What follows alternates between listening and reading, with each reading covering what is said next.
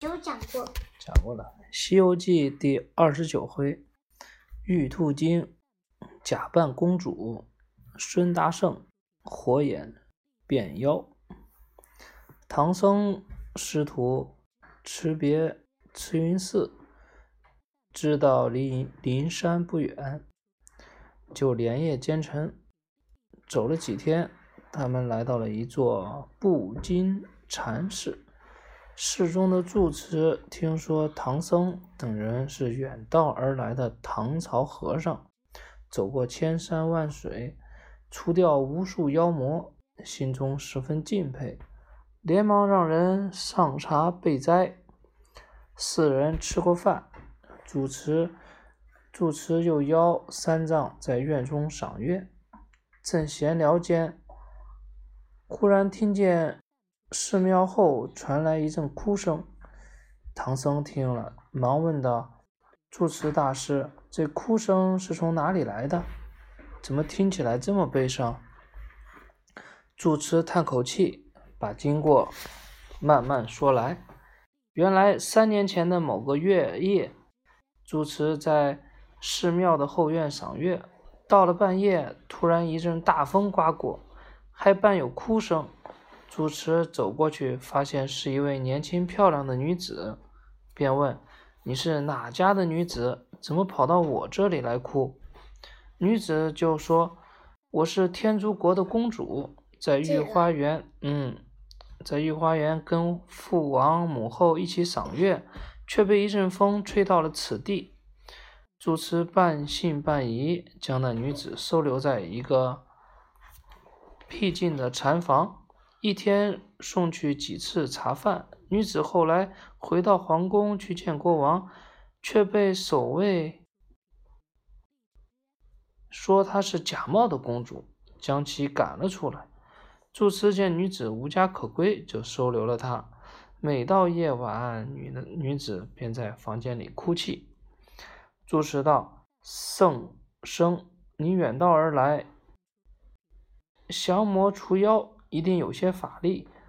我们出家人都怀有救人菩萨的苦难的善心，希望你能帮他早日见到父母。三藏道：“老院主，贫僧三个徒弟确实有些法力，可以降妖除魔。等我明日出发，到了都城去见了国王，先把事情弄清楚。”住持自然高兴不已。两天之后，唐僧一行来到了天竺国都城。三藏道：“我答应了老住持，要帮帮那落难女子。我们这就去见皇帝吧。”四人快步进城，哪知道赶走真公主的妖精，将自己变成了公主后，推算唐僧这一天会来到城中。早就做好准备要和他拜堂成亲。唐僧师徒刚走进城，恰好遇到假公主骑着大象上，蒙着脸抛绣球选驸马。假公主远远看见唐僧，将绣球看准了，扔了过去。三藏还没有弄清楚是怎么回事，就被一群官兵请到了皇宫。悟空立刻变成飞虫，停在了。师傅的头上，他说：“师傅，我这就跟你一同进宫去吧。俺老孙在你头上歇着，一则可以保护你，二则还能见见那假公主的真面目，看看她是妖还是人。”三藏觉得有理，就跟着官兵前来拜见皇帝。不多时，皇帝和皇后簇拥着假公主从宫中缓缓而出。悟空见了那假公主头上微露出一股妖气，大叫一声“妖精”，立刻现出原形，跳上前去揪住假公主，大骂道：“你这孽畜，在这里假扮公主，享尽荣华富贵还不满足，竟然还想和我师父成亲！你这一闹不要紧，吓得皇帝皇后浑身发抖，妃子们跌跌撞撞。”唐僧一时慌了手脚，连连解释：“陛下莫怕莫怕，这是我大徒弟为了分辨公主真假使出的法力。”妖精一看事情不妙，急忙挣脱了手，转身转身跑到御花园的土地庙里，取出一根尖尖的短棍，朝悟空打来。悟空哪能任他放肆，抄起金箍棒，一面劈了上去。这样你来我往，在花园斗了起来。几个回合下来，两人二人又各自各自腾云驾雾，在天上撒开来，打得难解难分，云雾蔽日。瞅个空隙，悟空丢了金箍棒，大喝一声“变”。数百个悟空瞬间将妖精围了个水泄不通。妖精哪里见过这样的法力，闪身出来，化作一道清风想溜。悟空见了，忙念了几句咒语，化作一道祥光紧追而去。快到西天门时，悟空朝那守门的天兵大喊：“赶快守住天门，拦住妖精！”守门天兵听后，连忙关上天门。妖精见状，化作一道金光，闪向了正南方。正南方。对，悟空找不着妖精，驾云返回皇宫来见师傅。此时已经是晚上了，只见那国王正扯着唐僧，战战兢兢的叫道。圣圣僧救我！圣僧救我！皇妃们也齐齐惶惶，不知所措。正当这时，大圣紫云端降落，叫道：“师傅，我来也！”唐僧忙道：“悟空，站住！不要吓坏了皇上皇后。我问你，假公主的事到底是怎么回事？”悟空道：“那假公主是个妖精，我与她打了半天，她知道斗不过我，就化成了一道金光，向正南方逃跑了。”国王听了，扯着唐僧问道：“既然是假公主是个妖怪，那我的真公主又在哪里呀？”悟空道：“等我拿住那假公主，真公主自会现身。”那一群皇后妃子听了悟空的话。纷纷上来前来拜道，还望圣僧圣僧能救我真公主回来，到时必当重谢。不行了，还行了。悟空转身对国王道：“陛下和师傅先去休息，诸位娘娘各自回宫等候消息。我这就让我师弟八戒、沙僧来保护师傅，也好让我安心除妖。”他吩咐八戒和沙僧好好保护师傅，而后翻身腾云飞空中去了。悟空驾云正往南正南方，走到一座山前，仍未寻得丝毫踪迹。悟空心中烦躁，念动咒语，叫土地问道：“这山叫什么名字？有多少妖精？通通给我从实说来。”土地不敢怠慢，大圣，此山叫做毛隐山，山中只有三处吐穴，从古到今没有什么妖精呀。悟空道：天竺国国王有个公主被妖精捉走，妖精自己假扮公主模样，哄骗国王为他抛绣球招驸马，正赶上我和师傅进城，他硬要与我师傅成亲。被我识破，追杀，追杀至此，你快快帮我找出妖精！徒弟听了，立刻引着悟空去找三个吐穴。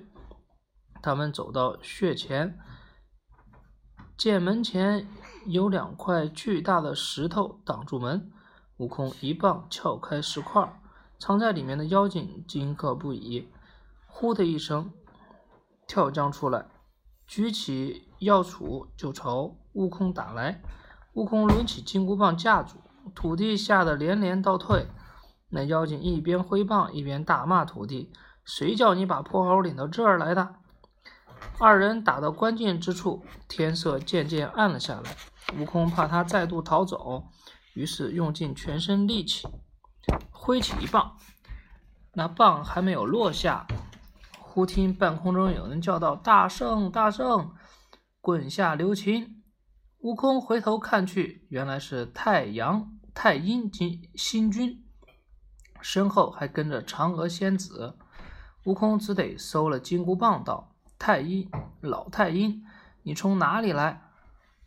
太阴叹了口气道：“这妖怪是我广寒宫负责刀。”玄霜仙药的玉兔，大约一年前，他私自逃出宫来，没想到他下界做了妖精，还要害你师傅，是我管教不严，还请大圣看在老身的份上，饶他一命吧。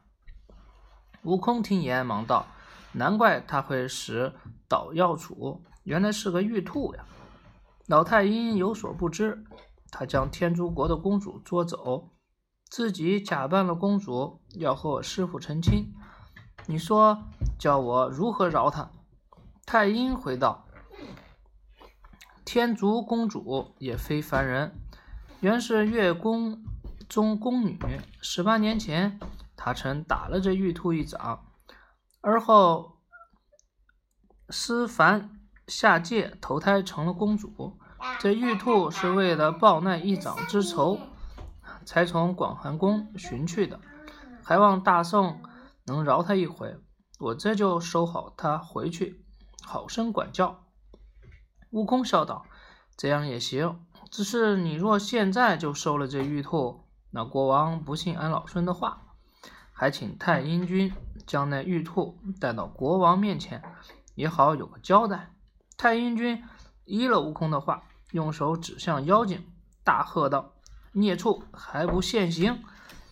妖精就地打了个滚儿，现出原身，果真是个玉兔，浑身雪白如玉，双眼通红。悟空顺利降妖，踏着云光在前面引路。太阴君带着玉兔朝天竺国这边赶来。天竺国王正与唐僧坐在殿上，八戒、沙僧。与众官都在阶前，悟空高声叫道：“天竺陛下，快请皇后来！月宫太阴君、太阴星君和嫦娥帮我捉住了妖怪，就是这个玉兔。”那国王听了，连忙召集皇宫和宫女下跪参拜。太阴星君见任务完成，与嫦娥收回玉兔。转身返回月宫，国王在殿上谢了悟空，又问道：“感谢圣僧施展法力降了妖怪，可是我的真公主现在在哪里呢？”悟空道：“你那真公主也不是凡胎，是月宫里的素娥仙子。十八年前，她打了那玉兔一掌，就失凡下界，投胎做了公主。”那玉兔怀恨在心，所以私下私自下凡，把真公主抛到野荒野，自己假扮公主。既然真假已经明白了，明日就请陛下去找真公主回来吧。